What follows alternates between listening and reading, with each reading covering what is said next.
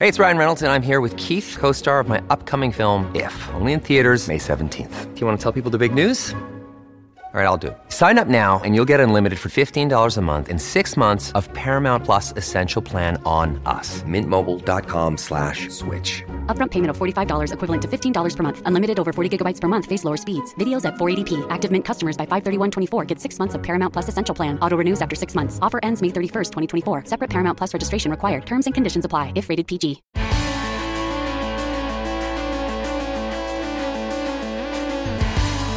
Pod Next. Pod Next.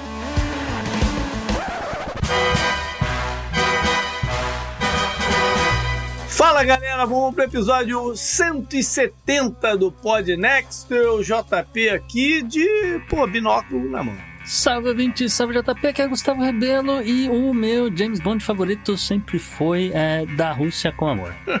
O filme? O filme, é. Não, eu achei que você ia falar com o ator. O meu James Bond preferido, eu achei que você ia falar qual era o ator. Ah, Sean Connery. Sean Connery. é, tá certo. Eu, eu gosto dos filmes do Roger Moore. Eu gosto do filme do Roger Do Roger Moore, Acho, acho eles divertidos. aqueles- Tá certo. Ah, rapaz, o assunto hoje é espionagem. Então vamos embora pro programa. Bora pro programa, JP.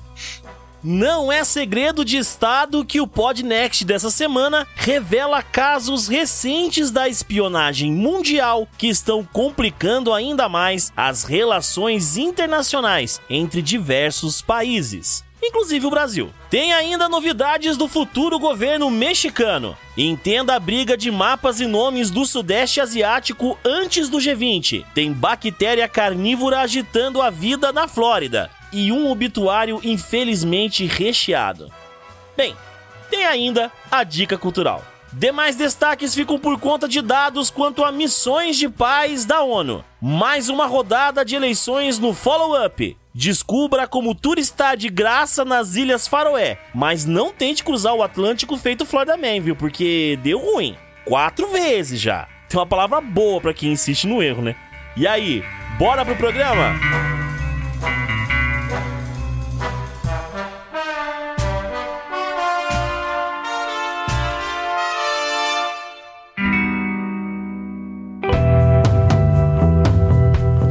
Assunto quente da semana. Eu, eu, eu, quando tava pensando que a gente ia falar sobre espionagem, me veio uma pergunta à cabeça aqui, rápido, antes da gente Hum. entrar na- na- nos assuntos mesmo. Ainda é possível existir espionagem com glamour? Porque existia um glamour na espionagem na Guerra Fria. É, tem. Você É? tem razão, você tem razão. Você realmente tem. É aquela coisa do cara que é infiltrado no meio da elite que tá por trás da coisa que tá acontecendo. Não, e, e aquela parada de desenvolver as fontes, desenvolver os, né, os caras que iam passar a- a- as informações. Eu não sei se isso ainda cabe. Não, isso tem. O, mas o rastro eletrônico hoje é forte demais. Né, Também, mas você ainda tem realmente né, essa coisa de, olha, vou recrutar um cara que tem passagem pra entrar naquele nicho ali daquela, ah, não só daquela empresa, mas daquela, daquele grupo político, ah, daquele parlamento, daquele país. E isso você consegue fazer, tá? Isso ainda existe, ainda faz parte das regras desse jogo da espionagem. Mas essa coisa do glamour é um pouco menos, até porque a elite do mundo, vamos, vamos combinar, a elite do mundo anda uma. Cara, olha pro Elon Musk, você- não é muito difícil espionar Elon Musk. Né? Olha pro, pros outros, os outros não é tão diferente assim. cara. Ele como pessoa, né? Essas não é difícil. A empresa já é outra parada. E Uhum. aí você não vai, você não sai lá de cima, você sai do cara que é zelador, que vai limpar a sala dele à noite e aí vai ter acesso ao computador dele, alguma coisa assim, entendeu? É, porque realmente, assim, é, a gente tem que dizer aqui que a espionagem existe desde a da, da história da humanidade, existe, né? é. Desde, desde sempre, desde Roma, né? Roma tinha espiões. Tipo, Aham. uma coisa, né? não é um negócio que você fala todos os dias, ou que você espera ver um filme de espionagem sobre Roma, mas existe, existia, né? E com o avanço tecnológico, você tendo uma noção melhor de quem tem aquela informação privilegiada que você precisa, é porque é, tem isso também, né? nem sempre você está espionando só para governo, você tem empresas espionando outras empresas, né? governos espionando empresas e assim por diante. Uhum. Então você, você vai mais na, no né, hand pick, né? Hoje em dia Então, essa que é a minha parada. A espionagem não tá muito só nesse âmbito NSA e parada, né, eletrônica pra lá e pra cá. Eu acho que é aquele outro aspecto que a gente se acostumou a ver nos filmes, não sei se ainda tem brecha pra tanto aquilo, né? Ah, tem. Não é tão eletrônico assim. Não, vou- vou- porque você. Ah, eu, quem que é o cara que é o, o cara que é bom naquela empresa lá na não sei o que? Ah, é aquele cara ali. Você vai conversar com o cara e fala: ah, esse produto aqui que vocês vão lançar, ele é, ele é esse, essa Coca-Cola toda aí que vocês estão dizendo que vai revolucionar o mercado, que vai fazer subir as ações, o que. O cara fala: sim, não, talvez. Ah, e aí você compra, vende ação, faz o diabo no mercado, sabe? Então é- você conversa com as pessoas, não é tanto roubar a informação daquilo que tá no computador dela, sabe? Uhum. Apesar de que existe, né? Apesar de que existe, obviamente. Tanto que tem, né, criptografia na- em, em várias, vários apps por aí. Mas a coisa de você tá falando pessoalmente com as pessoas ainda existe, JP. Tanto que tem, Uhum. tem político que não tem. é, você não chega perto dele com o celular. Salvo engano, o Lula é assim. O Lula você não. Assim, porque- Chega- até porque a gente vive numa era de mídia social que se você grava qualquer coisa, qualquer coisa viraliza, qualquer Isso. coisa tá, né? Tem esse cuidado, né? Isso, não. Celular fora da sala pra você discutir assunto no Situation Room, lá na Casa Branca. Entendeu? É. Ah, tem uma situação de desenvolvimento, ah, celular pro lado de fora. Claro. né? né?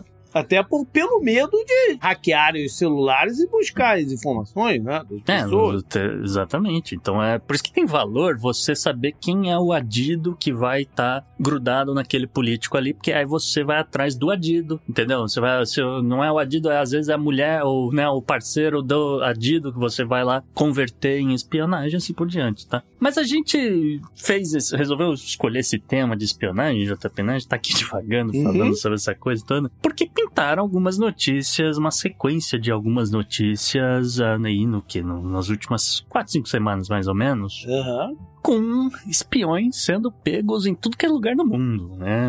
Vamos começar aqui pela China, Tá bom. que acho que foi um exemplo mais curioso, pelo menos pra mim, de toda a história, pelo menos que o governo chinês contou, né? Que eles estavam lá em Pequim e prenderam um cidadão que era um cidadão chinês que tinha sido recrutado na Itália pra espionar para os Estados Unidos.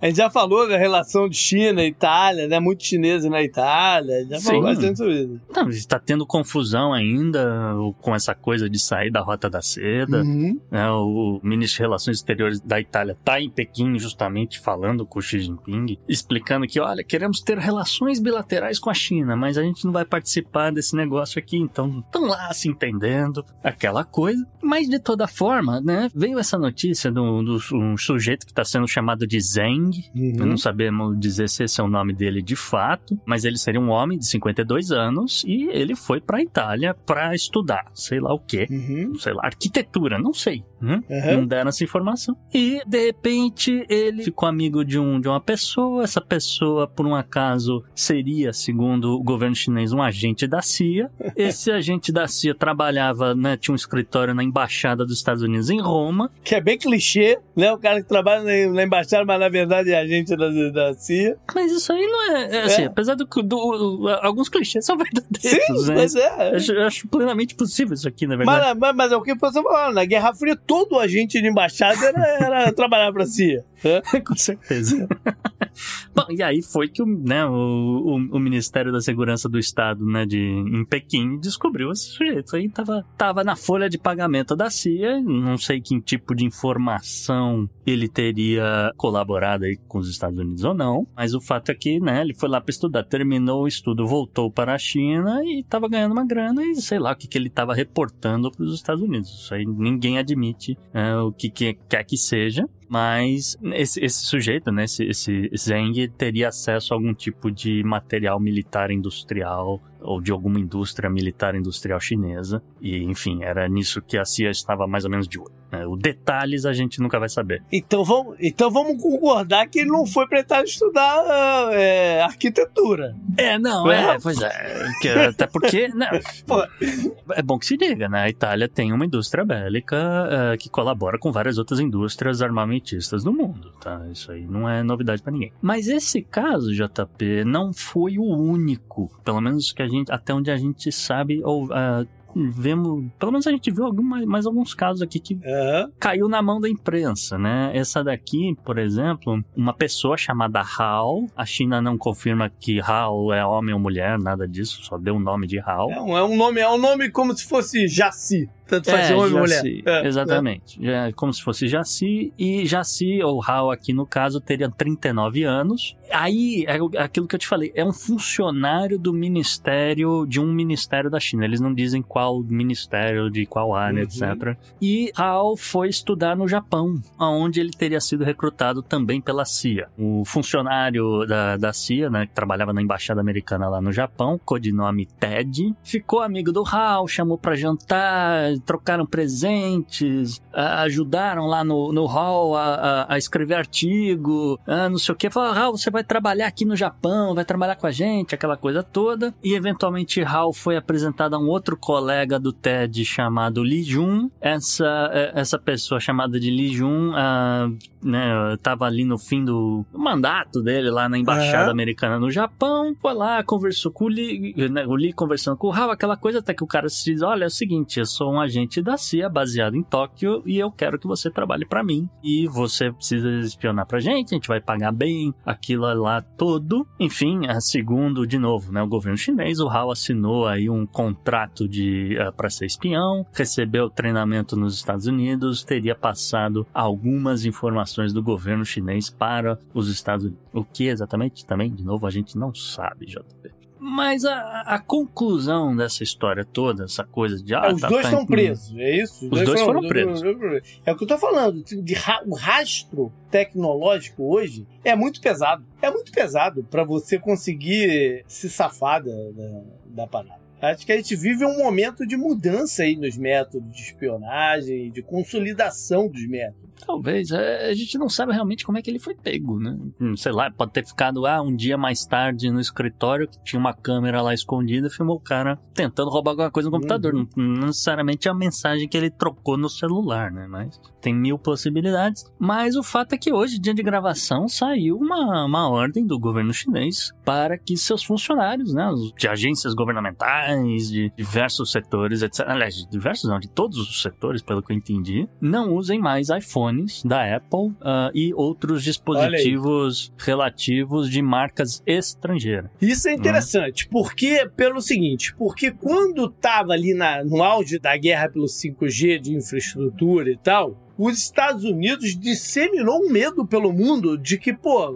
se você botar né, as instalações e a tecnologia da, da Huawei, você vai, Uhum. pô, o governo chinês vai te espionar com certeza, né? Você vai- eles vão ter acesso à tua parada toda. Sim. Você vai botar onde? Por tua conta e risco. Essa Sim. foi um argumento deles de barrar na Europa, ou tentar barrar no Brasil, em vários lugares. Quando a China diz que os funcionários não podem usar iPhone, ele tá falando a mesma coisa. Uhum. Ele tá falando que, pô, É porque Né? é óbvio que os Estados Unidos faz a mesma é, coisa. faz a mesma coisa. Exatamente. né? Como é que eu sei que você está me espionando? É, É porque eu estou espionando você. Exatamente. É se o medo, se o medo pro Huawei é esse, é porque eles faziam por outro lado a mesma coisa. É, é- é tudo Com igual. certeza. né? Com certeza. né? De toda forma, né, da- nessa história aqui de iPhone, JP, né, a gente falou, olha, tem, tem um cara sendo preso aqui, outra colar, tem um- umas coisas bem clássicas de, de, de filme mesmo, que a gente já viu várias vezes, e aí veio, veio essa determinação aí do, do governo, ah, não use mais, não leve mais esses gadgets, essas coisas para reuniões, tá, ou, sei lá, encontro alguma coisa de bate-papo, não faça mais isso, e é uma diretiva aí que veio, né, do, do governo, né, toda uma campanha do, do governo Xi Jinping aí, para reduzir também essa dependência tecnológica estrangeira, ou pelo menos essa é a desculpa, né, Uhum. mas é, isso aqui é para melhorar a segurança cibernética, né, isso aqui é claramente uma questão ligada a essa coisa aí de, de fluxo de informações, algumas mais sensíveis, outras nem tanto, para fora de fronteiras da China. Mudando de lugar, então, Gustavo, a gente tem uma Rússia no meio da guerra. Como tá o aspecto de espionagem por lá? Ah, JP, a Rússia já é outra questão aqui, né? A Rússia é praticamente, né, é pioneira em muita coisa de espionagem e a gente viu aqui algumas denúncias, algumas coisas acontecendo que não surpreendem, tá? Não surpreendem, até porque até a gente já falou aqui do passado de Vladimir Putin. Uhum. O cara é literalmente um agente da inteligência, né, ou contra-inteligência da, da KGB, um cara treinado tudo, então ele, ele sabe, ele tem os contatos, né, ele sabe jogar esse jogo também, tá? Diferente de muito líder por aí, realmente ele, ele sabe o que tá fazendo. E a principal delas, pelo menos aqui, a, a que não surpreende, mas colocou tudo às claras e causou um rebuliço, de certa forma, veio de um sujeito chamado Peter Tanev, Hum. tá? Ele é um, é um rapaz bem jovem, tá com uns 30 e poucos anos, e ele tem dupla cidadania, né? Ele tem nacionalidade búlgara e russa, Ok. tá? E ele é assistente, né? Ele é adido do gabinete do Parlamento Europeu da Bulgária. Então, né? Parlamento Europeu, União Europeia, Parlamento Uhum. Europeu, a divisão, né? Que é um dos escritórios que a Bulgária pode utilizar, ele tem acesso. E ano passado, ano passado ele fundou uma associação sem fins lucrativos chamada Por uma Rússia Livre. Essa organização apurou, ou tem apurado, tem denunciado, que o Kremlin está ativamente recrutando estudantes do leste europeu, particularmente da Bulgária, porque ele tem, esses contatos na Bulgária, mas todo o leste europeu, todo o Cáucaso, etc., convidando esses jovens a participarem de projetos, a viajar, estudar na Rússia, desenvolver projetos lá, aquela coisa, e eventualmente você vai estabelecendo uma relação de confiança com a pessoa, e aí você vai lá, recruta o sujeito. E esses jovens estariam ganhando, segundo apurou a Associação Sem Fins Lucrativos aqui desse cara, que os jovens estão ganhando entre mil e dois mil euros ao mês para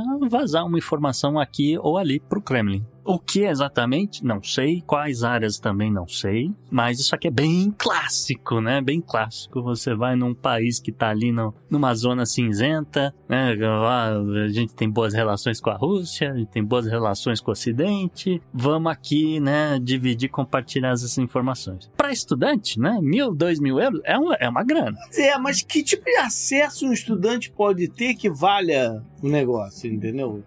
Depende, porque o Tanev, inclusive, que ele estava dando entrevista para Euronews Bulgária, ele disse que ele mesmo recebeu uma oferta dessas, Hum. tá? Ele foi chamado para Crimeia, né? Um belo dia, ah, parece aqui na Crimeia, vamos trocar uma ideia. Ah, porque você é estudante de relações internacionais, você tem um pezinho lá no Parlamento Europeu e ah, vaza aí umas informações pra gente aí do que que os caras querem fazer ou não. Se a gente te fizer uma pergunta ou não, você responde e a gente vai te pagar aqui mil euros, dois mil euros, depende da informação, do timing, né? Aquela coisa toda. E relatos do sujeito aqui. né? Segundo né, o Peter Tanev, a Rússia tinha uma, uma capacidade, estava convertendo muitos desses estudantes de relações exteriores, que, né, de, de novo, tem essa, esse pezinho aí no parlamento europeu, ou tem um pezinho dentro do, dos parlamentos europeus, ou embaixadas, coisas do tipo, mas com a guerra a coisa ficou um pouco complicada para a Rússia e eh,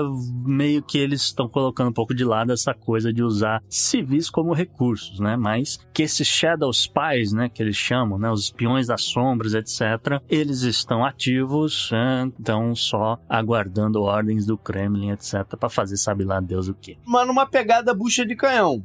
Né? Também, né? Também é. Porque se, ah, se você for pego, a gente vai negar até, né? Então, nunca vi, nunca, não, né, não, faço ideia quem seja. Pode ser que você contraia um, um mal, uma alergia à polônia ou coisa do tipo, de repente. Pode ser que você caia de uma janela. A gente nunca vai saber. Mas de toda forma, né? Os caras vão negar de pé junto que tenham recrutado esse sujeito, mas que tem pago em dia algumas pessoas aparentemente tem, tá? Uhum. É, O que, de novo, que parece que é pouca coisa, mil euros, dois mil euros, né? Mas é, pra essa galera no, no, no leste europeu, é basicamente o custo de vida, tá? Ali na, na Polônia mesmo, né, já tava numa discussão esses dias, a pessoa solteira, sem família nem nada, mais ou menos é, entre mil e dois mil euros você tá no, sabe, você tá num- com uma vida relativamente confortável. Então, pra estudante, tá, tá mais do que bom esses valores aí. Aí você fala, ah, mas isso aí pode ser informação plantada, isso daí pode ser Contra-espionagem. é, contra-espionagem, pode ser propaganda do Ocidente, né? Não tem nada de verdade aí, esse cara é maluco, tá? Pois bem, BBC, BBC Reino Unido, JP. Hum. Três pessoas foram presas por espionagem para a Rússia, no Reino Unido. Eita. Essas três pessoas, todas elas cidadãos da Bulgária. Ou seja, a Bulgária é o, é o forno. Ah, um dos, um dos, né? Porque aparentemente tem simpatizantes e pessoas também no, na Hungria, na Sérvia, né? Todo o leste europeu aparentemente é jogo para a Rússia. E, de novo, três cidadãos russos foram presos em fevereiro desse ano, estão sob custódia ah, do Reino Unido e podem ser aí condenadas à prisão perpétua, tá? Segundo informações que a BBC apurou, esses búlgaros, junto com eles foram encontrados vários documentos de identidade falsos, né? então passaportes, carteiras de identidade, vários documentos né? do Reino Unido, da própria Bulgária, França, Itália, Espanha, Croácia, Eslovênia, Grécia, República Tcheca entendeu? É, to todos esses lugares. E eram pessoas que trabalhavam como seguranças de diversos bancos e outras uh, imobiliárias, não sei o que, que tinham um pezinho com dinheiro russo. Tá? Que é aquela coisa que a gente já falou aqui, já cansamos de falar. Né? Londres tendo, né, lavando dinheiro dos russos do leste europeu, né, desde então. Então, aparentemente, essa galera fazia segurança para algumas dessas, uh, vamos dizer, desses, desses negócios que ocorrem em Londres, tá? Uhum. Mas ainda assim, na, na Europa, ainda falando de espionagem na Europa, de notícias recentes, teve um caso bem curioso também na Alemanha, que veio à tona também essa semana. Pelo menos um, um oficial da inteligência da Alemanha, alto escalão, do codinome Karsten, Opa, peraí, peraí, peraí. Deixa eu falar, falar uma parada aqui. Se a NSA tá escutando, meu relacionamento com o Caster é puramente aqui, burocrático, tinha um Nerdcast ou outro, não tenho nada a ver. Nada a ver. hein? Registro. É, eu, eu só gravei com ele uma vez na vida, então também com a possibilidade. Inclusive, vou mandar isso aqui pra ele agora. Faça isso, então. Faça então. Posso fazer nada. O codinome Karsten. né? E esse senhor Karsten vai responder por traição à pátria, né? Porque supostamente ele repassou segredos de Estado da Alemanha para os russos. Olha. né? E foi preso justamente em Berlim, ele e mais o, o handler dele. Né? Aham. Mas eu chego, eu chego lá. O- os promotores acreditam, né, que, que o Sr. Karsten ele compartilhou aí informações sobre a guerra na Ucrânia, ah, informações que os alemães tinham, né, sobre a guerra na Ucrânia, informações que os alemães tinham sobre o grupo Wagner. Ele teria recebido para isso 400 mil euros, segundo os relatórios que, o, que o- a mídia alemã conseguiu ter acesso. E como eu falei, o handler dele, né, uma a pessoa que fazia a Uhum. ponte entre ele e o Kremlin também acabou sendo preso, né? Fazer essa função de mensageiro, etc. Acabou também sendo preso. Também eles aguardam julgamento, porque, tem- de novo, tem chance de pegar prisão perpétua. Segundo as autoridades, esse sujeito Karsten, ele estava supervisionando o departamento que monitora as comunicações telefônicas e eletrônicas, né? a Internet. Ele teria sido promovido recentemente e ele ia passar a fazer a verificação de antecedentes criminais, por exemplo, na agência de inteligência da Alemanha. Ou seja, ele, esse cara não era só um, um- um espião, ele ia se tornar a topeira, né? O mole dentro da inteligência da Alemanha, porque, pô, ah, temos aqui um candidato aqui, a, qual o nome dele aqui? É Dimitri, né? Dimitri é alemão desde sempre, bota ele aqui pra dentro da agência, cara, né, dá, um- dá um check aqui, tá, tá, tá liberado a verificação de antecedentes criminais. E pronto, você vai encher de russo, né? Ou, ou evitaram encher de russos ou de espiões russos a agência de inteligência da Alemanha, JP. Olha que situação. E os- é, eu quero saber o seguinte, Gustavo, e os Estados Unidos? Você já falou algumas coisas dos Estados Unidos, mas tem alguma coisa específica deles aí pra trazer? Tem também, tem algumas coisas acontecendo aqui do lado do Atlântico, JP, né? Então vamos, vamos falar aqui de uma reportagem que saiu no Wall Street Journal. E aí, então, tô falando a fonte aqui, porque né, às vezes, de novo, alguém pode achar que isso aqui é propaganda ocidental ou não, mas enfim, de toda forma. Ah, segundo o jornal, aí, autoridades dos Estados Unidos dizem ter identificado um padrão de infiltração em bases militares americanas para fins de espionagem. O Pentágono e o FBI relataram casos de cidadãos chineses que obtiveram acesso não autorizado a essas bases militares e outras áreas uh, seguras aí de né, áreas restritas, né, aquela coisa. Hum? De acordo com o jornal, uh, uma análise do governo identificou pelo menos 100 incidentes né, desse tipo de violação dessas áreas nos últimos dois anos. Os incidentes variam, né? Então pode ser uma coisa maior, uma coisa menor, também a gente não vai saber o que é verdade ou não. Mas eles deram aqui uns exemplos de, vamos dizer, de acontecimentos recentes, né? Segundo eles, cidadãos chineses supostamente perdidos, né, foram pedir ajuda em uma base onde tem alguns mísseis guardados dos Estados Unidos no Novo México. Uhum. Né? Então aquela coisa, ah, a gente tá perdido aqui, não sei para que lado fica Santa Fé. Ah, não sei, vou perguntar aqui na base militar. Ou base militar, vou. É, e aí depois fica amigo dos caras, começa a tirar umas fotos. Ah, vamos fazer uma selfie aqui, pá, não sei o quê. Enfim. foi mais ou menos essa situação esdrúxula, pelo menos um dos exemplos que os caras citaram foi esse. E aí tem o mais recente, esse aqui eu lembro quando saiu notícia aqui, porque aconteceu uh, na Flórida, tá? Uh, mergulhadores, mergulhadores se perderam do barco. Ah, quem nunca, né? Uhum. Você tá, vai fazer um mergulho, você se perde do barco. E aí a correnteza te arrasta, né? A correnteza te leva perto de um local onde tem uma base naval dos Estados Unidos. Também tem ali alguns mísseis, né? Tem a potencial de lançamento de mísseis balísticos dos Estados Unidos um caso que aconteceu, por exemplo, em Key West.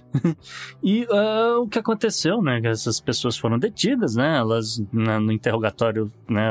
A galera falou, ah, eles estão se dizendo turistas, eles estão respondendo, né, as perguntas que a gente está fazendo claramente são respostas ensaiadas. Aparentemente os caras conseguem identificar né, um padrão de respostas para poder dizer aqui que é uma resposta ensaiada. E, enfim, né? Esse é o caso aí que eles falaram envolvendo aí três cidadãos que foram, foram condenados a um ano só de prisão, porque ficou um pouco difícil comprovar uma coisa uhum. ou outra, mas foram né, declarados culpados de entrar ilegalmente numa base naval em Key West, na Flórida. Os americanos são paranoicos, né? É, pois é, pois é, tem isso. Tá? Também tem essa, né?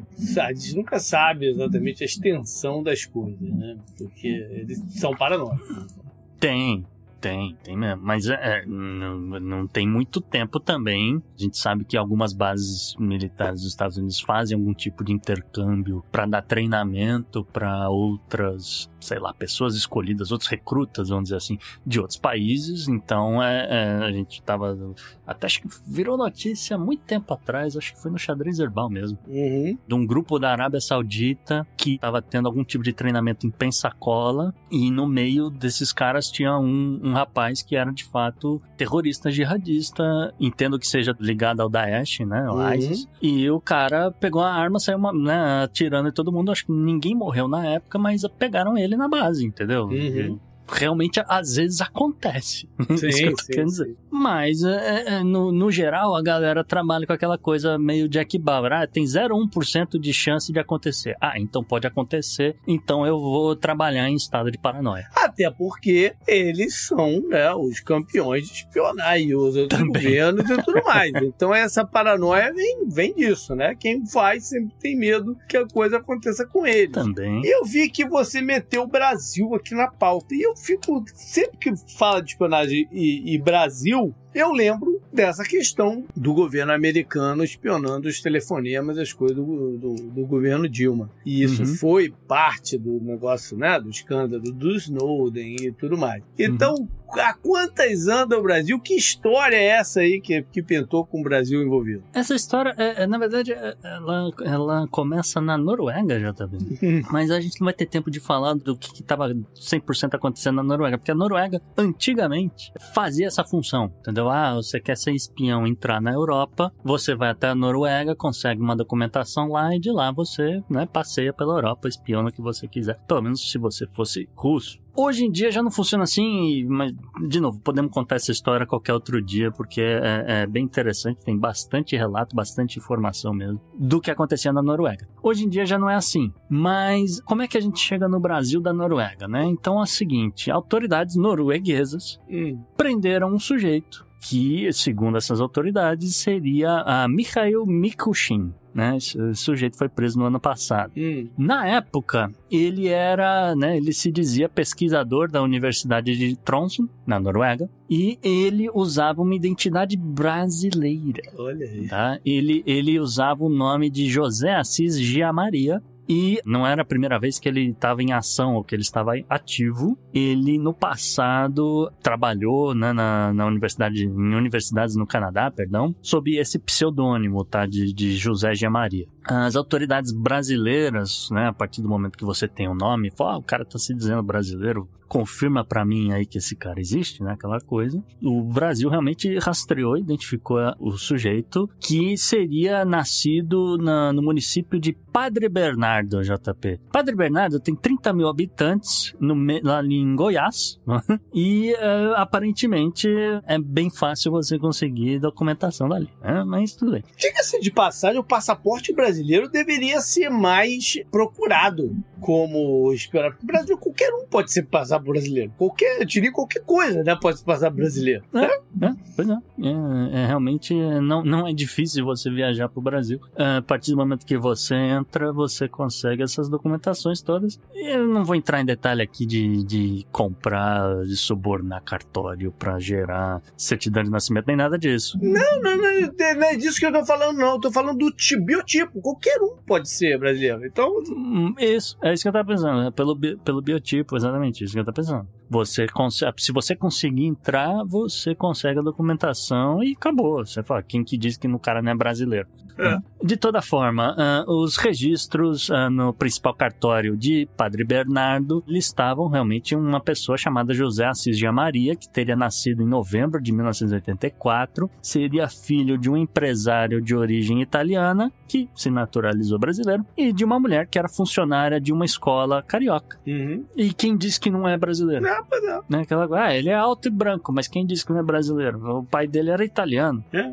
É aquela coisa. Ah, segundo os investigadores, eles atribuíram essa cidadania brasileira a uma certidão de nascimento, né, que foi eh, justamente eh, como ele conseguiu o passaporte, etc. depois, né, que ele obteve de forma fraudulenta, justamente aí em Padre Bernardo. E, enfim, a partir daí, as agências de, né, de inteligência colaborando uma com as outras, descobriram que havia aí um, ou pelo menos que existe um padrão de roubo de identidade para fins de espionagem que usa o Brasil como esse hub da espionagem, tá? Então, a partir daí, JP, começou a aparecer mais espião, entende? Então, um outro cara russo, também com uma identidade brasileira forjada, foi preso, está preso no, no Brasil e enfrenta acusações de espionagem nos Estados Unidos. Ah, eu, esse caso específico eu já ouvi, já tem um tempinho. Aham. Né? É, eu ouvi não, sobre esse cara. É. Washington tá esperando ver se o Brasil vai deportar ele ou não, tá? Mas ele foi deportado, isso aqui é, é curioso, aqui, a, a, que, eu- que eu falo, é o, é o assistente, é o Adido, aquela coisa, né? Como é que pegaram ele? Ele estava na Holanda, né? Estava em Haia, porque ele ia começar a trabalhar no Tribunal Penal Internacional, já, Hum. TPI. Uhum, E ele ia fazer o quê? Estagiário. uhum. Pra quê? Vou ser estagiário no TPI.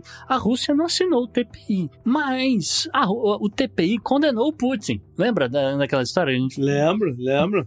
Tanto é, Então, foi, foi é por isso. que ele não foi pra África do Sul, lá pro coto do BRICS, né? Né? Então atrapalha a vida do Putin. Então, o, o que que eu, não, eu fico vendo essas coisas, fico pensando, pô, o cara quer saber qual tipo de informação eles podem ter contra ele, por exemplo. Ou quem mais do círculo dele está sendo investigado, né? Porque aí de repente ele pode usar isso. Ah, eu, eu quero me livrar aqui de, um, de, um- de alguém que tá me enchendo o saco. Eu vou entregar é para as autoridades de, de algum país aí que o cara tá indo lá viajar, entendeu? Ah, prende ele no, naquele avião ali, tarará, tarará, pronto. né? Já se Uhum. livrou de mais um inimigo. Enfim, informação é informação. né? Não pode ser usada para bem e para mal. Então tá esse caso aí desse sujeito aí aguardando ser deportado ou não do Brasil para os Estados Unidos. Aí tem um outro caso, um terceiro espião, supostamente brasileiro, supostamente russo, que viveu, ele viveu durante vários anos ah, sob uma identidade de brasileiro. No Rio de Janeiro, na cidade do Rio de Janeiro. Uhum. E ele foi preso na Grécia. Ele foi preso recentemente na Grécia. Ele que era um proprietário de uma empresa que fazia esculturas em 3D, né? impressora 3D, né? Aquela coisa, na cidade do Rio de Janeiro. E respondia pelo nome de Gerard Daniel Campos Wittich. Karsten, que também Esse faz escultura 3D no Rio de Janeiro. Olha aí, assim, assim, se conectando. E o que aconteceu? De repente ele desapareceu, ninguém sabia onde é que esse sujeito estava. Os amigos, né? Pô, você não tá usando mais a rede social, não tá postando mais no Instagram. O que que aconteceu com esse cara? Vamos, né? Já, já naquela de, olha, se você, se você conhece essa pessoa, entre em contato, que a gente tá preocupado. Certeza que já deve ter rolado um golpe de Pix em cima disso. De toda forma, passou-se um tempo e funcionários da inteligência grega identificaram um homem que era né, justamente pela foto do que estava sendo divulgado. Falaram: ah, esse cara é um espião russo e ele atende com o sobrenome de Smirnev. Né? E supostamente, né, ele tentou fugir do Brasil de volta para a Rússia, foi pego na Grécia, porque a mulher dele seria grega e também seria uma espiã que estava atuando na Grécia e foi aí que pegaram os dois. Enfim, de toda forma, só a gente tá contando esses casos aqui porque realmente. Porque é curioso, são... é curioso. É, é, é, curioso essa coisa que, olha, tem, tem uns incidentes, estão acontecendo, estão, né, o Brasil no meio, né, e, e, e, o Brasil meio que fazendo essa função de incubadora de espiões, que antigamente acabavam sendo, de novo, como eu falei, outros países, a Noruega e assim por diante, uhum. mas coloca o Brasil no meio aí de uma situação meio desconfortável, né, porque claro. pega mal, pega mal. Você fala, pô, tem três caras aqui, um que tá querendo ser deportado, né? Que a gente tá querendo deportar pra investigar. Até pode você não quer nem investigar, às vezes, você quer fazer uma troca de te devolve um espião, você devolve o um meu, né? Aquela coisa. E, enfim, o Brasil tá no meio dessa, dessa muvuca. E pode ser usado de peão pra, pra, pra causar desconfortos também entre, uhum. entre as relações dos países, né? É, então o Brasil tem que, toda. tem que tomar cuidado com isso mesmo. É, azeda essa relação. Olha, vocês estão facilitando muito a vida dos é. nossos inimigos, não é legal. Eu acho louvável que o Brasil, depois de 500 anos, realmente facilitou, criou mecanismos, né, para agilizar, para facilitar as pessoas a obterem documentos. Né? Uhum. E muita gente, né, que, que nunca teve documento na vida, foi tirar com, né, 70, 80 anos de idade, né, para poder se aposentar, aquele tipo de coisa, porque na época não tinha. E aí o cara já tá com 70, 80 anos, foi se aposentar, não sei o que, precisa precisava do documento. E aí você cria, né? Você cria documentos para isso e facilitou muita coisa de um lado, mas por outro lado a galera tá sabendo explorar, né? Essa situação aí, porque basicamente, né? Para você conseguir alguns documentos, de carteira de identidade, passaporte, etc, bastava ter uma certidão de nascimento brasileira. É, é complicado, viu? é complicado. É, Você quer de um lado criar facilidade, quer criar uma, uma integridade maior do país, dessas pessoas todas, etc., dessas comunidades. Não, e quer ser um player na, na, nas relações internacionais. Né? Mas você não pode ser visto como um player descontrolado. Esse é um problema, porque você não serve para lado nenhum. É, né? como é que eu vou confiar em você? Como é que você cria confiança? E mesmo, mesmo do lado dos russos, porque Sim. de repente, sei lá, de repente muda o sistema no Brasil, fica um pouquinho mais complicado você conseguir um passaporte ou coisa do tipo. E aí o cara falou, pô, mas eu sou russo, mas eu, eu sou realmente russo, realmente brasileiro, né? Tenho dupla cidadania aqui. Como é que eu faço? Né? Você tá prejudicando meus cidadãos russos aqui, o, Brasil, né? Como é que fica aqui o BRICS e assim por diante? É, é. é complicado isso, cara. Verdade. Deixa eu, antes de fechar, só fazer uma defesa aqui do Fred, o, hum. senhor Carl Carcer, porque quem ouve ou escuta os Nerdcasts sabe muito bem que ele não, não seria é, espião de ninguém por mil ou dois mil euros. Só, só se fosse milhões. Up next. Up next.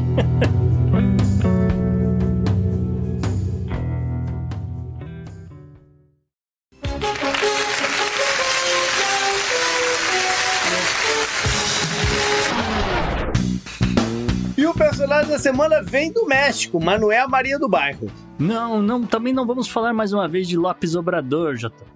Né? Que a gente andou falando mais, de, né? Um bocado de vezes aqui a gente falou dele, que, pô, o cara é o.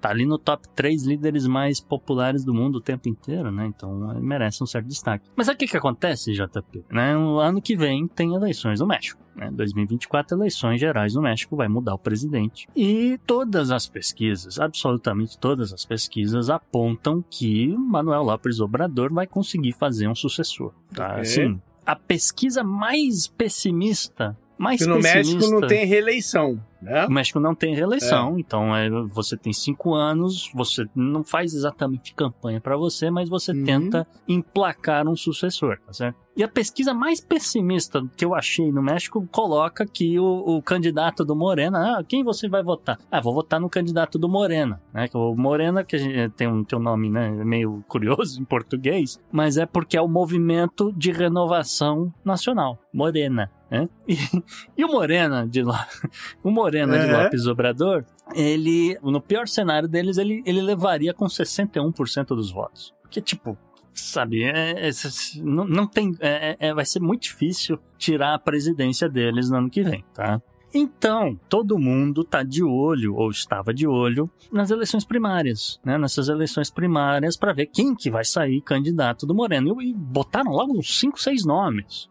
Entendeu? Uhum. Eles estão há um tempão nessa grande disputa para ver quem que deveria ser a, a- a candidata pelo partido, tá? Ok. E hoje, dia de gravação, a gente acabou descobrindo quem é essa pessoa, JP. E quem é? A grande vencedora dessas eleições primárias do Partido Morena foi Cláudia Scheinbaum. É. Ela tem 61 anos, ela é a atual ministra do Meio Ambiente do governo Obrador. Ela também é a ex-prefeita da Cidade do México. E, segundo, de novo, nas pesquisas, etc., acho difícil mudar, mas vai que, né, aquela coisa. Ela tem tudo para se tornar a primeira mulher e a primeira judia, tá? A ocupar o cargo mais alto do país, Uhum. tá? Mas ela era a preferida do Obrador, não? Ela era a preferida do Obrador também. Que, tanto que ela é a ministra do governo Aham. dele, né? Aquela coisa aí. Ele meio que fazia campanha pra ela, mas ele não podia, ele tinha que ficar meio neutro, porque senão pega Sim. mal pro partido. E ela quebrou um bocado de regras na- durante a campanha, tá? Então tem muita gente pé da vida com ela, tá? Não vou dizer que não. Aham. Mas, no final das contas, ela levou, tá? Então, assim, que eu falo que ela quebrou algumas regras, o partido, né, a cúpula do partido falou, olha, tem muito candidato, mas eu não quero que vocês façam promessas de campanha ainda, não quero que vocês... é, você pode conversar com as pessoas, falar se você é a favor ou não a tal causa, mas eu não quero que vocês façam promessas de campanha. A Aham. Cláudia falou, eu não tenho nada com isso, isso aqui foi uma sugestão que vocês fizeram, Mas não é uma e regra. Tá aqui, ó. né? Não, é um- uma regra, não- né? não, não é uma é. regra escrita. Então Uhum. ela meio que passou por cima disso, porque ela quer muito ser presidenta. E Uhum. ela, ela divulgou, ela falou: "Ah, eu tenho 31 itens aqui na minha agenda de campanha para presidência. Se eu for eleita, né, candidata do partido, é isso que eu quero fazer, tá? Enfim, de toda forma, agora que ela levou, ela tem esses, essas grandes, essas pautas principais dela, vamos dizer assim, muitas delas ah, voltadas para a questão ambiental e de transporte do México, tá? Uhum. É, então, é coisas do tipo ampliação das linhas de trem, ampliação das rotas intermunicipais de ônibus, aumento das frotas desses ônibus e assim por diante. Caso eleita, a Cláudia prometeu que ela não irá realizar uma reforma tributária, então ninguém precisa ficar muito preocupado com se vai pagar mais imposto ou não, tá? Aquela coisa. Uhum. Que é meio que o Obrador também fez isso, perdoou dívida, fez um bocado de coisa nesse sentido. Mas por outro lado, a Cláudia ela é um pouco mais enfática, tá? Então, segundo ela, o México já há recado suficiente para realizar todos esses projetos de infraestrutura que, né, que ela diz que precisa, que ela quer fazer, etc. E por isso também é, o México não vai gastar muito mais do que arrecada, que tá tudo Uhum. né, muito bem calculado, aquela coisa. Né? E também, de novo, né, essa postura que ela tem, ela é muito similar a- ao que ela já usou, já, né, quando fez campanha para a prefeitura da Cidade do México. Uhum. Curiosamente, quando ela estava ocupando o cargo de prefeito na Cidade do México, né, ela, ela viu lá um, um rombo nas contas e falou: "Olha, eu vou criar um- uma taxação aqui, uma coisa que não vai ser tão grande, que não vai doer em todo mundo, mas que é necessário para a gente ah, ah, fazer aqui essas obras de, de infraestrutura, de transporte, né, e, e de meio ambiente que eu acredito que sejam importantes. E aí ela criou essa taxinha de 2%, né, no final das contas se converte a alguns centavos, não é grandes coisas, mas é uma taxinha aí de 2% sobre o uso, achei, achei curioso isso, o uso de ruas e avenidas públicas. Hum, parecido com a pegada de Londres, não? Mais ou menos, mais ou menos, porque Londres eu acho que tem uma outra finalidade tá? Porque Londres, é, em, em parte, é para diminuir o trânsito. Aqui ela se justificou, isso que eu achei interessante, que ela fala, ah, você tem todas essas empresas né, dos Estados Unidos, de serviços, de outros lugares, que atuam no México. Então, é muita gente de delivery, muita gente fazendo entrega de e-commerce, muita gente trabalhando em questões aqui de transporte privado, né, né, motorista de app, aquela coisa toda. E esse dinheiro vai embora do México, né? E vocês estão usando essas vias públicas para realizar o seu negócio, né? Você precisa uhum. né, transportar passageiro, você precisa fazer entrega, você precisa né, fazer essa coisa toda. E fica meio caro, né? Ficar fazendo manutenção de asfalto o tempo todo. Então eu vou cobrar 2% aí do valor, seja da compra, da receita, do serviço oferecido, o que quer que seja. No final das contas, isso aí entendo que se traduziu em centavos, tá? Não foi um troço que pesou muito no bolso do mexicano. E, enfim, foi isso que ela fez e, e, meio que cumpriu essa coisa. Olha, não vou mais criar mais nenhum imposto, não vou mais gastar mais do que arrecada, aquela coisa. Enfim. De toda forma, assim como o Lápis Obrador, a Cláudia promete que vai levar o turismo mexicano para o interior do país, e aqui, de novo, né, a gente faz aquele parênteses que, que você gosta de mencionar, a questão das praias do México, então com esse problema de algas Sim. recorrente, né? Então, acho que muito dessa coisa de levar para o interior do país é, tem, tem realmente essa coisa social de você dividir a receita do turismo, mas eu acho que em parte também tem essa coisa de você tirar a galera das praias por causa das algas, né? Uhum. E bom, e aí também as coisas meio que se encaixam, né? Se você vai tirar as pessoas das praias para levar para o interior, você precisa uh, ampliar o transporte transporte público, você precisa né, acelerar o transporte de pessoas de um lado né, do, do, aeroporto de um lado para dentro do, do, do, país, aquela coisa. Então você precisa né, de, de obras de infraestrutura, assim por diante, tá? No mais, ela também pretende manter já os, os, trabalhos e programas sociais que o Lopes Obrador vem realizando no campo da segurança. E pode ser que no governo dela seja aprovada uma mudança aí na, na nomeação do judiciário, que é uma coisa que tem sido muito debatida no México, como por exemplo a eleição, a eleição para juízes da Suprema Corte tá? É uma coisa que uhum. tem sido muito discutida no México. Uma outra coisa que ela disse, ela pretende manter o programa de vouchers para creches e ela também planeja continuar, não vai cortar, nem vai ampliar, nem nada, manter os programas sociais, vamos dizer assim, que o México tem, que basicamente distribuem uma renda para a população, mas sem contrapartidas, né? Porque é bom, é bom explicar isso, né? O México tinha alguma coisa de Bolsa Família, de Bolsa de Fome Zero, assim por diante, já tem mais, de 20 anos, mas existia sempre uma contrapartida, que, ah, você tem que ser uma mãe numa situação assim assado, você só pode gastar esse dinheiro com educação, seus filhos têm que ir no médico, tem que apresentar exame médico no final do ano, né? Tem que ter nota nas escolas, tem um bocado de coisa. Uhum. O governo Obrador acabou com esse negócio porque a população não queria nada disso. E olha, tá aqui o dinheiro, você faça o que você quiser. A gente tá dando esse dinheiro, supondo que você vai gastar com comida, com educação, ou com, com, com o que é que você precisa. Se você vai gastar com cachaça, aí não é problema meu, entendeu? É, mas é basicamente isso, porque, e eu falo porque, assim, esses programas sociais do México, eles não são só voltados para essa classe mais baixa da população, tá? Você tem programa de ajuda, por exemplo, a estudantes que precisam se deslocar, precisam alocar um, um apartamento próximo à universidade para estudar. Então, olha, tá aqui um dinheiro para você pagar o seu aluguel e ficar estudando, que é o que importa aqui no final das contas para o país. Coisas que têm funcionado no México. Uhum. Up next, então. Up next, vamos ver o que, que essa Cláudia vai fazer.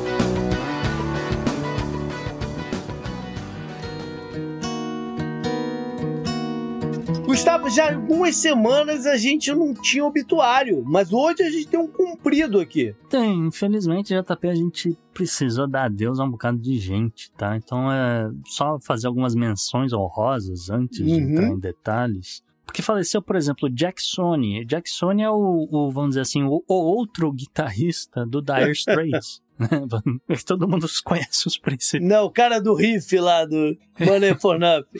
Pois é, todo mundo conhece os principais, né? Os irmãos Knopfler, aquela coisa. Mas tá aí, Jack Sony era o outro guitarrista é. do Dire Straits e infelizmente morreu. Um bocado de gente no, na, na, na, arte, né? No, que tá no obituário dessa semana. Engraçado. É, da, muita gente da música, é, muita gente da música. É, um outro, uma outra menção importante é Jamie Christopher, né? Esse nome ele é um, é um pouco menos uh, conhecido, mas ele trabalhou em tudo que é projeto que as pessoas, com certeza, algum filme deles você deve ter visto, ouvinte. Hum. Que é, ele, por exemplo, ele trabalhou nos oito filmes do Harry Potter. Né? Uh, se você não assistiu nenhum filme do Harry Potter, você talvez tenha assistido algum filme do Marvel Comics Universe, né? O MCU. É. E esse cara trabalhou em pelo menos seis deles, tá? Ele trabalhou em Star Wars, ele trabalhou uh, Código da Vinci, ele trabalhou até no Alien 3, JP. Ele tem, ele tem uns projetos bem questionáveis. Ele tem uma, é, ele tem uma lista de filme ruim no currículo grande, mas tudo bem. Mas tudo bem. É. é parte do jogo. Né? Ele é assistente da direção, né? Não é ele que escreve o roteiro, né? A culpa não é dele que a história é ruim, tá? Mas, de toda forma, faleceu faleceu aí o seu Jamie Christopher. É, o próximo aqui foi o que pegou, né, pra galera aí, da, especialmente aqui da Flórida, de outros lugares que é o Jimmy Buffett. Jimmy Buffett, 76 anos. Ele é o ícone de um estilo de vida, o Jimmy Buffett, né? Sim, boa. E mais, ele extrapolou a música. E a música mais famosa dele é Mar Margarita Ville. Sim. Né?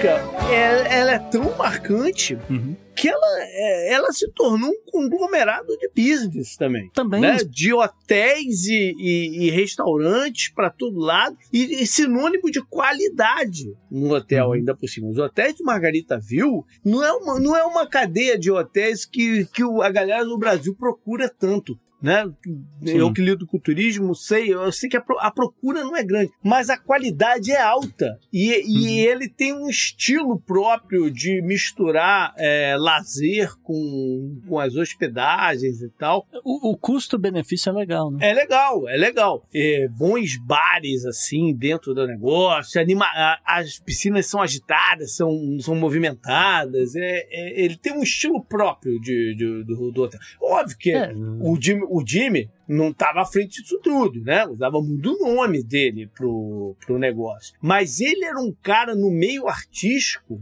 extremamente idolatrado. É, querido, sim. É, no dia da morte dele teve post do, do Paul McCartney, teve post de, de uma galera de peso lamentando e contando uhum. histórias de, de vezes que encontrou com ele, coisas assim. Ele era de fato um, um ícone. Engraçado, quando veio de, o, no, da morte dele, me, me veio assim uma, uma, vez que eu escutei no rádio, assim, falando. Hum. Eu tava vendo, ouvindo uma entrevista num programa de esportes, uhum. que eu já não lembro porquê, mas é, era do Dan Petro. Dan. E, e ele é. tava entrevistando, eu não sei porquê, o, o Warren Buffett. não dava nada. Aí uma das que eu liguei pra ele, vem cá. o pessoal acha que você. Todo, todo, todo mundo pergunta se você é parente do Jimmy. Aí ele fala, pô, direto. O Warren Buffett falou, direto. Todo mundo pergunta se eu sou irmão do Jimmy, primo do Jimmy. Sei que eu não sou nada. Tem o mesmo sobrenome, é. mas, é, mas a gente não é parente. Eu sou muito amigo dele. Por sinal, você quer falar com ele agora? Aí o Dan falou, quero. Ele, peraí, eu vou ligar pro Jimmy. Aí ligou pro Jimmy ao vivo. Aí o Jimmy entendeu. Hello? Ele, hey Jimmy, it's Warren. Hey man. Não sei o quê. Aí ele falou, tô aqui no Dampeto. Aí ele falou, pô, cool. É, pois é, e, aí, é. e aí ficaram batendo papo ali no ar, cara. Os dois, entendeu? Pô, muito maneiro. Não, mas, mas é que realmente é até engraçado falar assim do Jimmy Buffett. Porque o Jimmy, ele era, ele era um, realmente uma figura muito querida, uma, realmente uma figura muito carismática, até é, mais carismática até do que as músicas dele em si. Né? É. É, Margarita viu, como você falou, é meio que um segundo hino da Flórida, é meio que uma coisa, uma, eu, eu, chamo de música popular da Flórida, música do folclore da Flórida, porque é uma coisa assim muito mítica. E ele é um, ele era esse sujeito muito boa praça, de fato. É, morte dele foi muito sentida. E, ouvinte, se você não sabe de quem a gente tá falando, tem um cameo né? Sabe, um cameo, aquela cenazinha que o cara aparece ali meio que de fundo, né? O Jimmy Buffett fez um cameo no Jurassic World, JP. Uhum. Né? Ele aparece em Jurassic World em 2015, uma determinada cena que tem um bocado de gente lá no parque correndo de, um- de uma invasão de dinossauros. E ele tá ali num, num cantinho, ele, ele aparece, ele pega duas taças de margarita, justamente, né? Fazendo a- pra, pra galera identificar. Ele dá uma bebericada assim, tá um monte de dinossauro vindo, o cara para pra tomar uma margarita antes de sair Olha correndo. e ele sai com duas taças na mão. Olha. E, e não deixa de ser né, irônico que ele, ele que foi esse, esse ícone de um estilo de vida de beach, de, né, de praia, de, não sei o Ou quê. pelo menos o que o americano entende como estilo É, de vida de praia. exatamente, exatamente. Mas não deixa de ser simbólico que ele tenha falecido vítima de um, um tipo de câncer de pele agressivo. É. Merkel, não sei o que é o nome do câncer. E, enfim, fica aí, né? a- Uhum. a- que fique, que, que, que ele consiga passar depois morte aí uma, um, né, uma mensagem de importância de uso de protetor solar. Quem, Ah, quem vai à praia aqui nos Estados Unidos como eu, cara, eu fico olhando as pessoas e eu falo, caraca, cara, como é que essa pessoa vai dormir hoje à noite, né? É, é só pimentão, só camarão, É, só lagoa uma- estando na praia. Pois é, então que fique aí uma.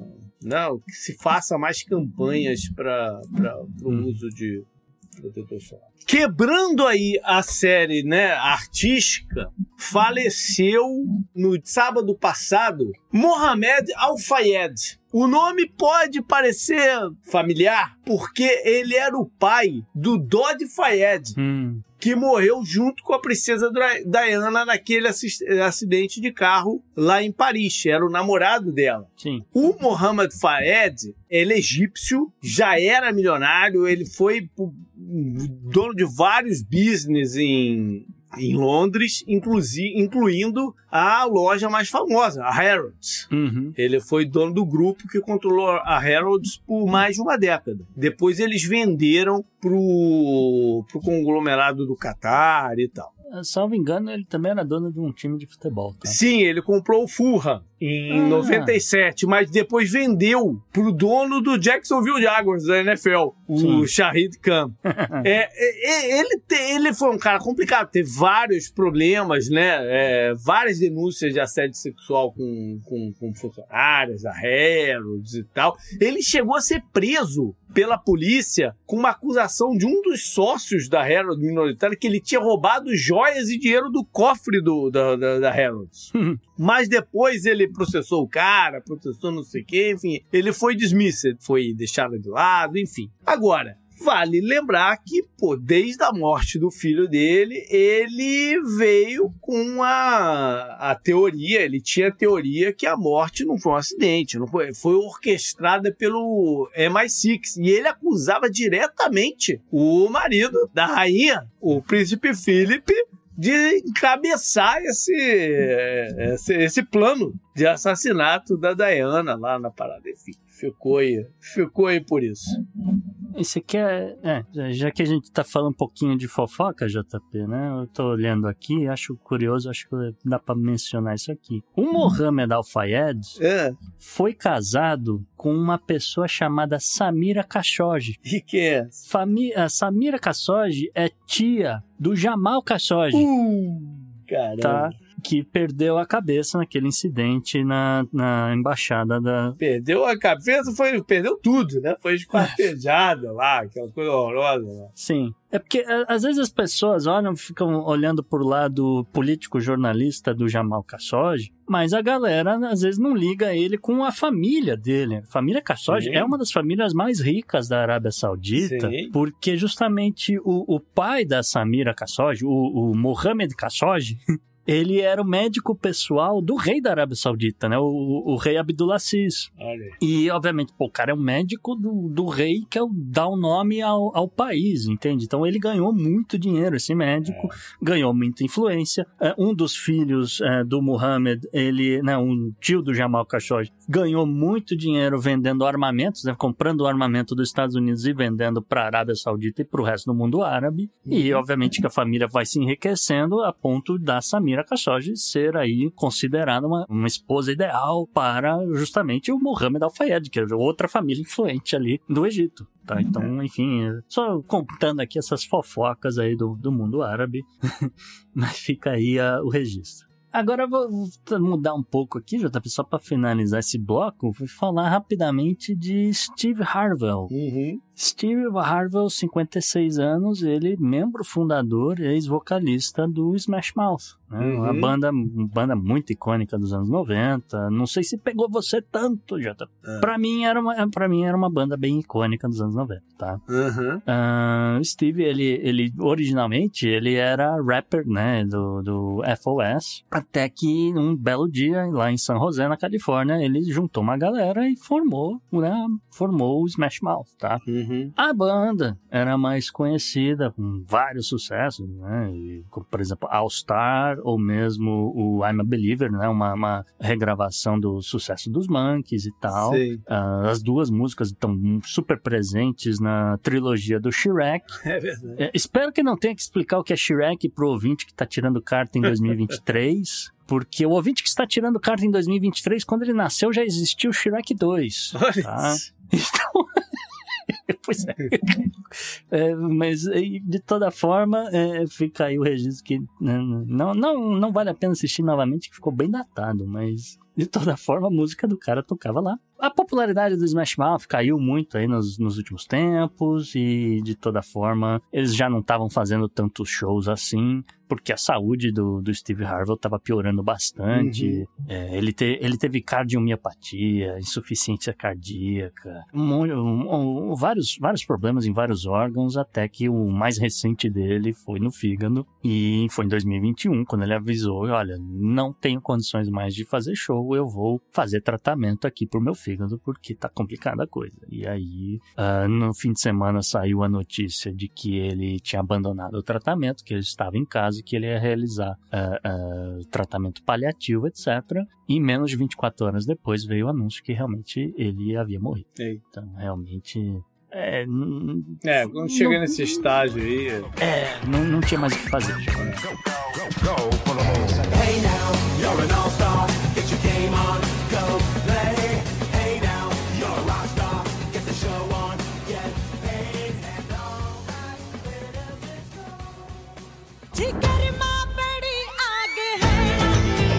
E o bizarro da semana vai para uma relação internacional aí que deu uma zedada. Deu uma dedada. Bom, nunca, nunca foi a melhor relação internacional do Uhum. mundo, né? Vamos combinar. Ah, mas essa treta começou, JP, logo depois da reunião dos BRICS, tá? Encerrada a reunião da cúpula, o governo Xi Jinping exibiu o que ele né, foi chamado de o novo mapa nacional da China, tá? E isso daí levou a uma- um monte de protestos de um monte de países, tá? Então, ah, só ah, aproveitar e contar um pouco a história, né? A, a Rússia se manifestou apontando que a, a ilha de Bolshoi, né? A ilha de Bolshoi, ela aparecia como sendo to- da totalidade do território chinês, sendo que a Rússia e China assinaram lá um acordo dizendo que, olha, metade da ilha é sua, a outra metade é minha. É, mas, enfim, é, é, teve essa confusãozinha. Aí, obviamente, Taiwan né, foi lá reclamar, não precisa explicar a situação de Taiwan. Mas logo depois, a Indonésia, Filipinas e a Malásia apontaram que o mapa, né, o mapa está avançando sobre meus territórios ultramarinos, né, aqui no Mar do Sul da China. Isso aqui é, me- é meu mar, não é de vocês, né? Rolou um mal-estar. Né? Mar do Sul da China que é sempre protagonista de confusão, né? Pois é. Aí veio o Nepal, JP. O Nepal tem uma situação bem particular, porque o Nepal já tem uma treta com a Índia. Uhum. né? A- O Nepal e Índia não se bicam muito e tem essa confusão aí por conta de três territórios, né? Limpiadura lá, Lá no. Lá em cima, lá no. Na, no Tibete. é, lá no meio da montanha. É, lim... Lá pro lado do Tibete. Isso. Tibete, que depois já, já, já conta, já, já é uma outra treta, tá? É uma outra treta da situação do Tibete. Mas é, os territórios aqui do que o Nepal diz que é dele é Limpiadura, Kalapani e Lipulek, tá? E esses três territórios estavam aparecendo sob domínio chinês no novo mapa. E aí veio a Índia, né? A Índia de Narendra Modi mostrando, olha, a China está reivindicando os territórios de Aksai Chin, que fica ali, é um pedaço de Ladakh, e de Arunachal Pradesh, que é tudo da Índia, segundo Narendra Modi, tá? Acontece que é o seguinte, na Índia, essas reivindicações chinesas, elas vêm da reivindicação do Tibete. A China considera essa parte de Ladakh como sendo parte do Tibete, né? E a outra parte, Arunachal, é também Tibete, é Tibete meridional no caso, né? Aí os tibetanos dizem que a, essa terra natal, é, essa, o que eles consideram como território deles, é na verdade independente da China. A Índia reconhece o Tibete como pertencente à China hoje, tá? Nem sempre foi assim, tá? No, no, tempo da independência da Índia, a Índia reconhecia o Tibete também como uma nação independente, depois passou a, a ser da China, tá? Exceto essas províncias que a gente mencionou aqui, que é o que causa um pouco dessa treta de fronteira China e Índia e os caras uhum. batendo pedra no outro, né? Um sobe na montanha. Tá... Às vezes mais. Lembra de uma história que teve numa briga numa ponte que mataram não sei quem para lá, para cá dos do soldados? Lembra? Já tem muito tempo. É. Sim, na base da pedrada. É. é paus e pedras voando de um lado pro outro. De toda forma, vez, né, todo ano rola lá o seu período, né, o seu campeonato de quem arremessa a pedra mais longe, aquela coisa. De toda forma, o fato foi que essa divulgação do mapa levou a uma, vamos dizer, desencadeou algumas coisas, tá? A primeira que chamou atenção foi uma fake news. Uma fake news que começou a ser compartilhada, cara, violentamente nas redes sociais. É, inclusive também nos, nos, nos apps, né, nos celulares, aquela coisa, que dizia: olha, este é o novo mapa oficial da Índia, tá? Esse mapa novo oficial da Índia era basicamente uma reprodução do antigo mapa do chamado Império de Bharat. Uhum que é um império que eh, basicamente se estendeu por todo o Sudeste Asiático, obviamente incluindo a Índia, o Paquistão, né, aquela coisa que é um monte de país ali em volta, e ainda levava um pedaço da China, um pedaço do, do Afeganistão, um pedaço da Mongólia e assim por diante. Tá? Uma, e, e, ia terminar lá na, na Tailândia, entendeu? A Indonésia, Tailândia e, e enfim, eh, na época não era Indonésia, era Sumatra, Jakarta, né, aquela coisa de toda forma, começou com esse negócio. Aí, JP, o governo Modi começou a se movimentar retomando uma antiga discussão do movimento nacionalista indiano que quer mudar a constituição do país, tá? Que quer uh, tirar o nome da Índia. Porque realmente, se você pensar nesse sentido, eu dou até razão para os caras. O nome Índia é uma criação britânica. Uhum. Tá? Os, os, britânicos chegaram lá, uh, olharam, né? Começou a se comunicar lá com, com a galera que se dizia Hindi, e aí estabeleceu que quem era Hindi era nascido na Índia. Uhum. É uma coisa idiota que os caras fizeram, mas de toda forma é uma herança desse período colonial e acabou aparecendo na Constituição dos caras, tá? Ela aparece no preâmbulo tá? O preâmbulo da Constituição da Índia, até não sei se é uma provocação. Ah, peraí, peraí. O, o, o, Colombo e a galera achava que estava chegando nas Índias. Sim. É anterior aos britânicos. É anterior à colonização britânica da, da Índia, mas a galera Sim. já, né, portugueses e espanhóis também já, já chamavam essa coisa, né? Não deixa de ser uma criação colonial, JP, acho que é esse que é o... Sim, é a criação colonial, mas não exatamente britânica, isso que eu quero dizer. Ah, tá. Não, não, tudo bem. Entendi o que você quis dizer. É, não é errado você não tá. Eu não sei, de onde, pra, pra, ser sincero, eu não sei de onde é que veio o Índia. Tá? Pra, pra, pra ser bem sincero, não tenho a menor ideia. É... Fiquei pensando nisso aqui agora, não tenho a menor ideia de onde é que veio o Índia. Não, vem de, vem de Índia. Eu não sei quem foi o primeiro é, que botou quem foi o, o primeiro nome. que chamou, eu não sei. De repente foi até. É, Alex, Alexandre o Grande, sei lá. sei lá. É. Até porque, assim, a, a, a, Constituição indiana, lá no. Você voltar lá no preâmbulo dela, ela, ela meio que. Eu, eu acho que ela dá uma espetada de leve na, no Reino Unido, porque ela copia a Constituição americana, uhum. né? Que é, que é o, que é o We the People, né? Que diz na Constituição americana. O, o, a Constituição indiana diz lá no, no preâmbulo We the People from India. Então, nós, o povo da Índia. Uh, e aí depois, mais para frente, né, realmente no, no, artigo 1 diz, olha, nós, a Índia, uma vez, uh, na outrora chamada de Bharat, né, ou, ou, também conhecida como Bharat, que é um outro nome, era um nome popular, é. tá? É um nome que vem justamente da lenda desse reino de Bharat, né, que é o que existiu, né, segundo os manuscritos antigos da Índia, aquela coisa milenar, a lenda de um, de um rei rei Barata, que é, teria conquistado todo esse vasto território que a gente falou aí do mapa, que vai até o Afeganistão lá no norte, até a Mongólia, é. e vai depois até o fim lá da, da Indonésia. É, mas rei, rei Barata não pega bem, né? Não, não pega muito não. O outro nome também, que, que esse, esse já é um pouco mais usual, vamos dizer assim, na Índia, é aquela coisa de chamar de, de botar apelido no, em alguns lugares, sei é. lá, é, Filadélfia, né? O, o, estado da Irmandade, né? Aquela é. coisa toda. Tem algumas pessoas na Índia que chamam a Índia de uh, o Bharat Varsha, tá? É, Índia, a pátria-mãe desse rei Bharat, tá? A pátria-mãe de Bharat. Enfim, Aí veio essa. É, eu, eu, eu, só fazendo uma parte aqui, eu não vejo eles mudando o nome da, da parada, até porque eu, eu não acredito que seja toda a Índia que vai se identificar com esse nome barato. Entendeu? É, toda a Índia é muita Índia. Pois é, pois é, isso que eu tô falando. A gente, a gente fez um programa aí para falar de regiões, Sim. né, de, de, de, de conflitos internos para unir a Índia pro negócio. Não é tão fácil passar um negócio desse aqui, não.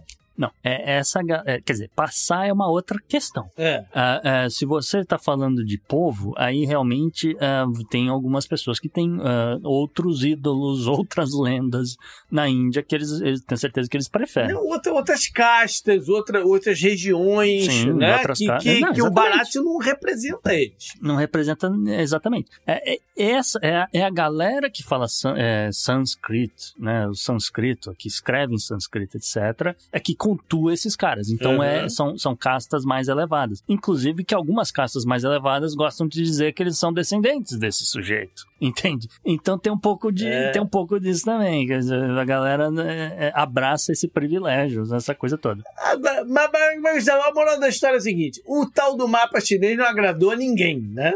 não agradou a ninguém. Aí, o que, que os indianos fizeram? Falaram, não vou devolver na mesma moeda. Então começou com esse negócio de barato. Voltaram a discutir essa coisa de mudar o nome do país. O Modi tem poder para mudar. Eu não sei se vai acontecer, mas que ele tem voto para mudar, ele tem, JP. Uhum. Ah, aí veio o Xi Jinping dizer que não ia aparecer na reunião do G20 em Nova Delhi. Sim. O que ah, ah, foi visto como uma, uma ofensa aos indianos. Pô, mas acabaram de sair do BRICS, se abraçar lá e tudo mais. Pô, é, não, é porque a, a Índia tá. Durou pouco! Então, durou pouco. É porque realmente a, a, a Índia, tá, primeira vez que está recebendo 20 líderes de Estado, é, da, nessa era moderna, pelo menos a primeira vez, em Nova Delhi, tá querendo. Tá, o país está crescendo, então é, é, uma forma de você né, fazer propaganda, não sei o quê, e aí se sentiu né, nessa desfeita quando o Xi Jinping falou: não vou aparecer. E qual é a justificativa dele para não ir? Porque o Biden também, também criticou, é, não é uma decisão assim, justificativa exatamente não tem. Ele não, tudo bem, não precisa dar, mas é, cabe. Não, o, o, Xi Jinping falou: ah, eu tenho questões internas que eu tenho que lidar que eu estou mandando um representante meu. Mas eu, é. obviamente que o Modi queria o Xi Jinping, claro. aquela coisa. Enfim, aí o governo, né, só para continuar aqui rapidinho, o, o, o Modi começou a, a, mandar convites para jantares com diplomatas, com né, os, os uh, embaixadores, os líderes de Estado, não sei o quê, dizendo que o primeiro-ministro de Bharat Narendra Modi, uhum. entendeu? Está convidando solenemente os diplomatas, os representantes que aparecerem no G20 para jantar no dia tal, no dia tal, no dia tal. Aí o governo indiano também repetiu essa prática, vamos dizer assim, com jantares também programados, mas para a cúpula da ASEAN. Né? A ASEAN é a Associação de Nações do Sudeste Asiático. Né? Uhum. E, de novo, né, com, com, essa ideia de que, olha, vai acontecer na Indonésia, Indonésia já foi barato, então vou fazer essa, essa brincadeira aqui também, tá? Então, ficou uma certa expectativa de que pode ser que a Índia vá mudar de nome. Mas o que torna essa situação meio maluca, JP, meio bizarra, é que a Índia tá aí nessa onda de nacionalismo que meio que a Turquia começou, né? Que a Turquia resolveu mudar a escrita do nome dele, porque não queria mais ser chamada de Turkey, né? Pelos Estados Unidos, não sei o que, mandou, mudou a escrita, mudou o nome, pediu para ser chamado de Turquia, que é mais parecido com, com a, a, forma que a gente fala Turquia. Sim. O Japão Japão já fez uma coisa muito parecida também, né, de novo, por motivos nacionalistas, quer ser chamado de Nihon, apesar de que isso daí meio que ficou colocado de lado. Agora a Índia parece que tá levando esse negócio a sério. E aí ficou meio que nessa de que, olha, parte do movimento nacionalista? Não sei. É uma provocação em resposta ao mapa chinês? Talvez. É uma demonstração de força diante desse boom econômico indiano, ao mesmo tempo que a coisa não tá tão boa lá na China? Talvez. Mas aí a gente deixa pra galera discutir nos botecos. Up next. Up next.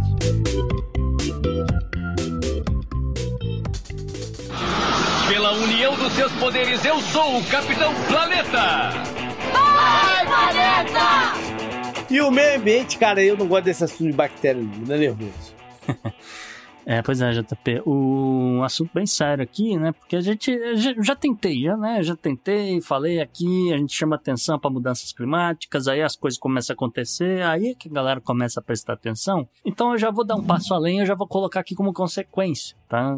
As pessoas vão ter que lidar com isso. Ah, que é o seguinte, né? Um anúncio que veio aí do Centro de Controle de Prevenções de Doenças, o CDC, que justamente emitiu esse alerta nacional em todo né, o território dos Estados Unidos para chamar atenção a profissionais de saúde com relação à bactéria, né, o que eles chamam de bactéria carnívora, a chamada Vibrio vulnificus. É, o comunicado surge ah, agora que o CDC descreveu ah, como relatórios recentes de infecções fatais causadas por essa bactéria a partir de feridas e infecções de origem alimentar e ah, tá né, nessa ideia de que, olha, vamos alertar os profissionais de saúde para se ela encontrar uma pessoa que não está passando muito bem, está cheia de ferida no corpo, então testa para esse negócio, porque pode ser, tá? É, particularmente pessoas que ah, tiveram exposição a águas da costa do Golfo do México, tá? que é uma água mais quentinha, aquela coisa toda, e aparentemente a bactéria gosta dessa água mais quente, Sim. essa água salgada ou água salobra, etc.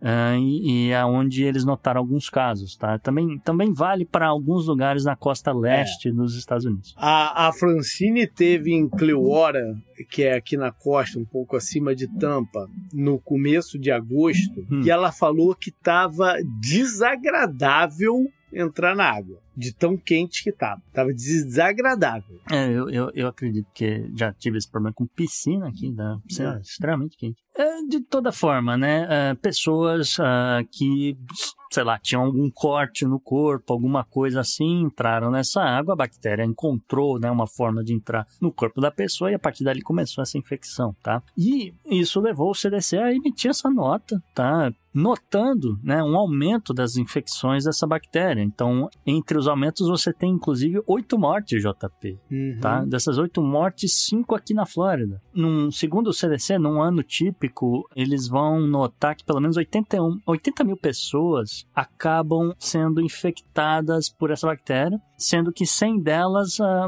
vão acabar morrendo, tá? Agora, eles estão preocupados que esse número está aumentando. Tá?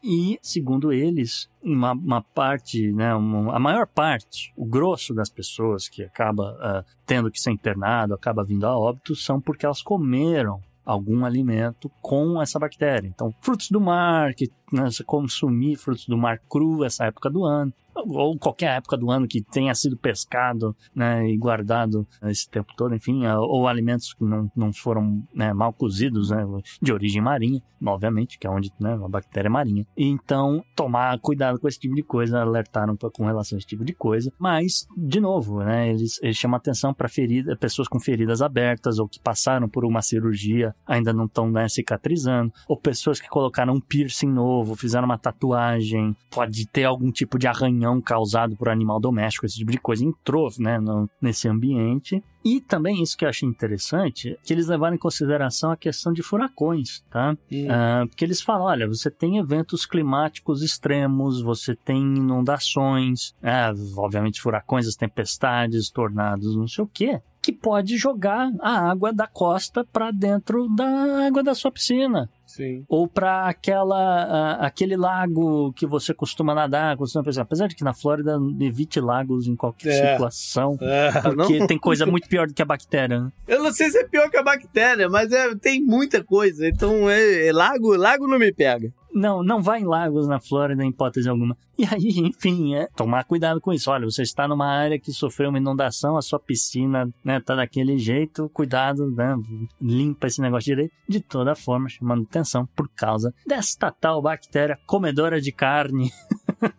Tô fora, É, tô fora. E, e- e, assim, ela tem esse nome porque realmente ela, ela causa uma necrose, ah, que é um pouco mais raro. Eu conheço uma pessoa, um médico até, que faleceu aqui é, tem uns 5, 6 anos talvez. Ele pegou uma bactéria dessa, uma ferida no pé, Hum, e aí não, não, o negócio avançou muito rápido, ele teve que amputar o pé, mas mesmo assim depois ele morreu. mas é, é exatamente isso, cara. É exatamente.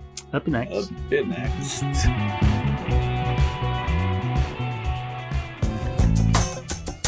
Esse eu recomendo pra você.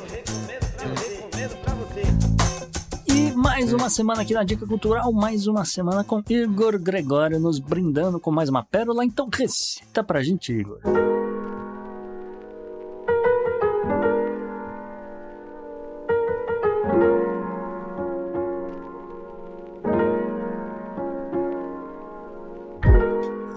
Meu nome é Igor Gregório, sou um poeta paraibano que irá recitar aqui para vocês um poema. Nesta última semana, um acontecimento me causou espanto. Vi sem cerimônia nenhuma uma pessoa manipular outras pessoas para ganho próprio e com a cara mais lisa do mundo fingir que nada fez. Sei que isso é bem normal na sociedade, mas confesso que até hoje, com meus 36 anos de idade, ainda não me acostumei. Sou um besta, como dizem aqui na Paraíba, um bobo. Depois do acontecido, me julguei. Me perguntei se tenho esse tipo de conduta. Me questionei se também não me utilizo dessas máscaras para ganho próprio, sejam eles quais forem. Vi que as uso, todos usamos, mas logicamente, na maioria das vezes, sem querer manipular ou prejudicar alguém, e sim com o intuito de sobreviver nessa sociedade tão feroz. Ao constatar o caso narrado, me lembrei de um poema que publiquei no meu livro de poesias, O Alma de Gato no Voo da Alvorada. O nome do poema é Baile de Máscaras, e ele diz assim: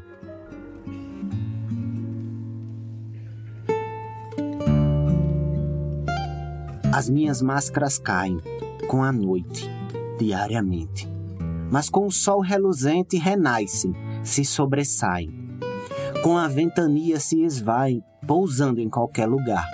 Na esquina, dentro de um bar, na feira, para o frentista, no trabalho e no dentista. São escudos, são meu lar. Sem elas eu não respiro, estou nu dentro do sonho. Num calafrio medonho, são na rotina um suspiro. São os olhares que atiro e as vergonhas no falar e neste meu protestar as considero vaidades. Ou serão minhas verdades que recuso aceitar? Para me seguir nas redes sociais é só procurar Igor Gregório. Obrigado ao Polinex pelo espaço e até a próxima semana, meu povo. Um cheiro grande.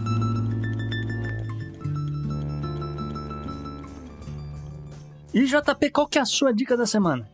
Rapaz, tem tudo a ver com o tema da pauta quente, de espionagem. Eu bom, espero que quando o programa for on, você tenha terminado de ver. É uma série de oito episódios, eu já vi seis, que se chama Totems. Como é que é? Totems. Ah, É da Prime, mas é uma produção francesa, ah, tá? E se passa na Guerra Fria, meados da década de 60, bicho pegando. E aí, pô, tem ação em Paris, tem ação em Praga, tem ação na Alemanha Oriental, tem ação em Moscou. É muito maneiro, mas muito maneiro. É todo em francês, mas fala muito russo também, né? Porque tem muito a ver com a União Soviética. Uhum. E, cara, eu tô num ponto da série que eu não sei quem é que tá falando a verdade, quem é.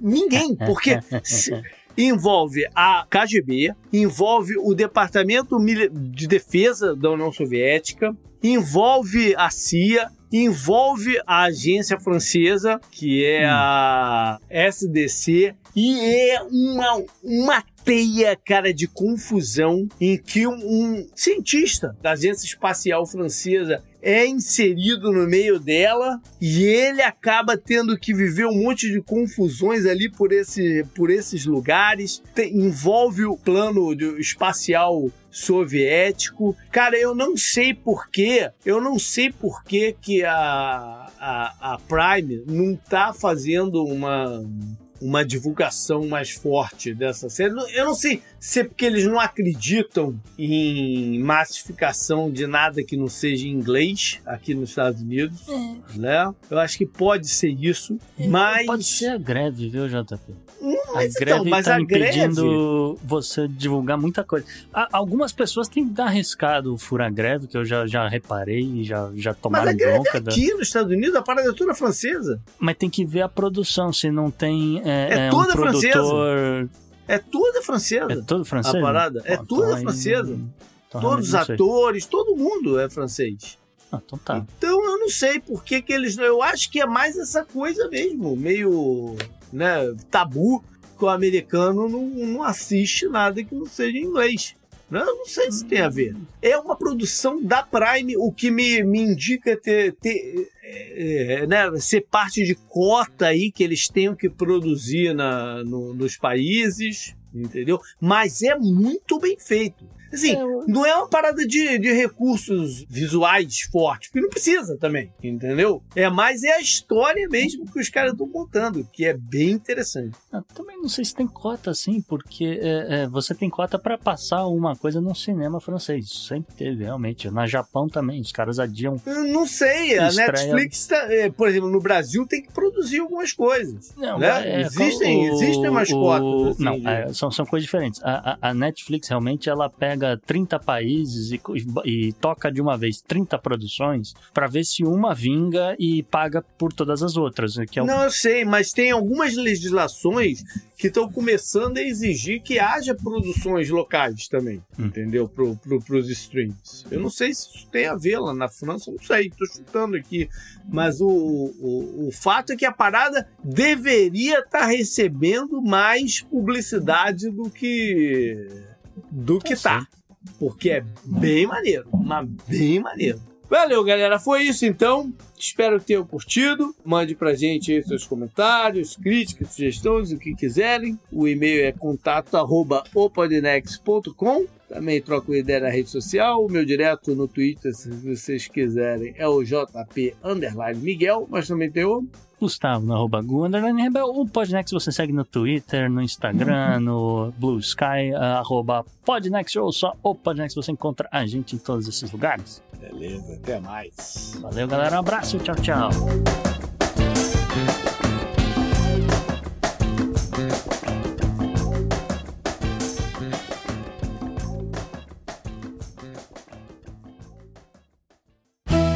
Este episódio foi editado por Atelas, soluções em áudio para podcasts. Encontre a Atelas nas redes sociais. É só buscar por arroba Atelas Edição.